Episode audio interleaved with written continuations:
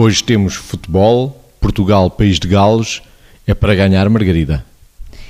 Olha, eu acho que hoje é para ganhar. Eu acho que a primeira vitória foi termos chegado aqui.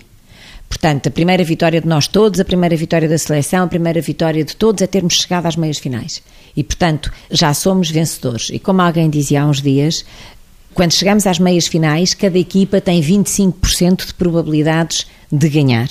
E eu diria os outros 75% constroem-se dentro, obviamente, da tática e da técnica, constroem-se dentro dos nossos corações e dentro das nossas cabeças. Obviamente do treinador e dos jogadores, porque se nós podemos estar predominantemente mobilizados pelas emoções, os jogadores e o treinador também têm que estar mobilizados pela técnica, pela estratégia, pela eficiência, pela eficácia, etc.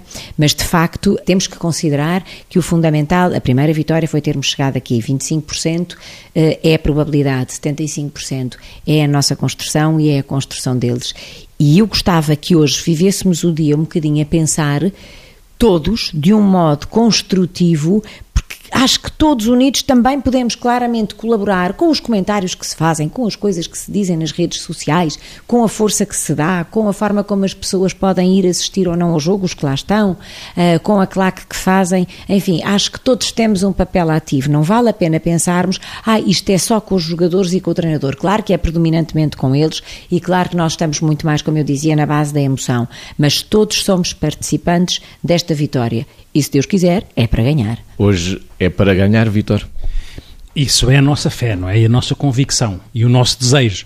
E é assim que nos vamos posicionar e é assim que o nosso sonho está, deve, estar, deve estar focado sabendo que num jogo de futebol ganha-se e perde-se. E é importante que nos desafiemos já a calibrar aquilo que já uma vez eu chamei que é o homo, o homo futebolis, que é, podia ser uma combinação entre o homo do, do Neandertal e o homo sapiens. É? O homo sapiens é o, aquele que é mais desenvolvido e, portanto, o que é mais desenvolvido e elaborado agora completamente absorvido pela dinâmica do futebol e por este registro de querer vencer, querer competir e realizar-se através disso, vai pensar menos, mas também não queremos que apareça o homo Neandertal zangado ou fazer disparates. Portanto, o homo futebolis tem que estar eh, no terreno para conseguir gerir aquilo que é o desejo de ganhar e, eventualmente, se não acontecesse isso, mas vai acontecer, se não acontecesse isso, estar preparado para gerir as coisas de forma adequada.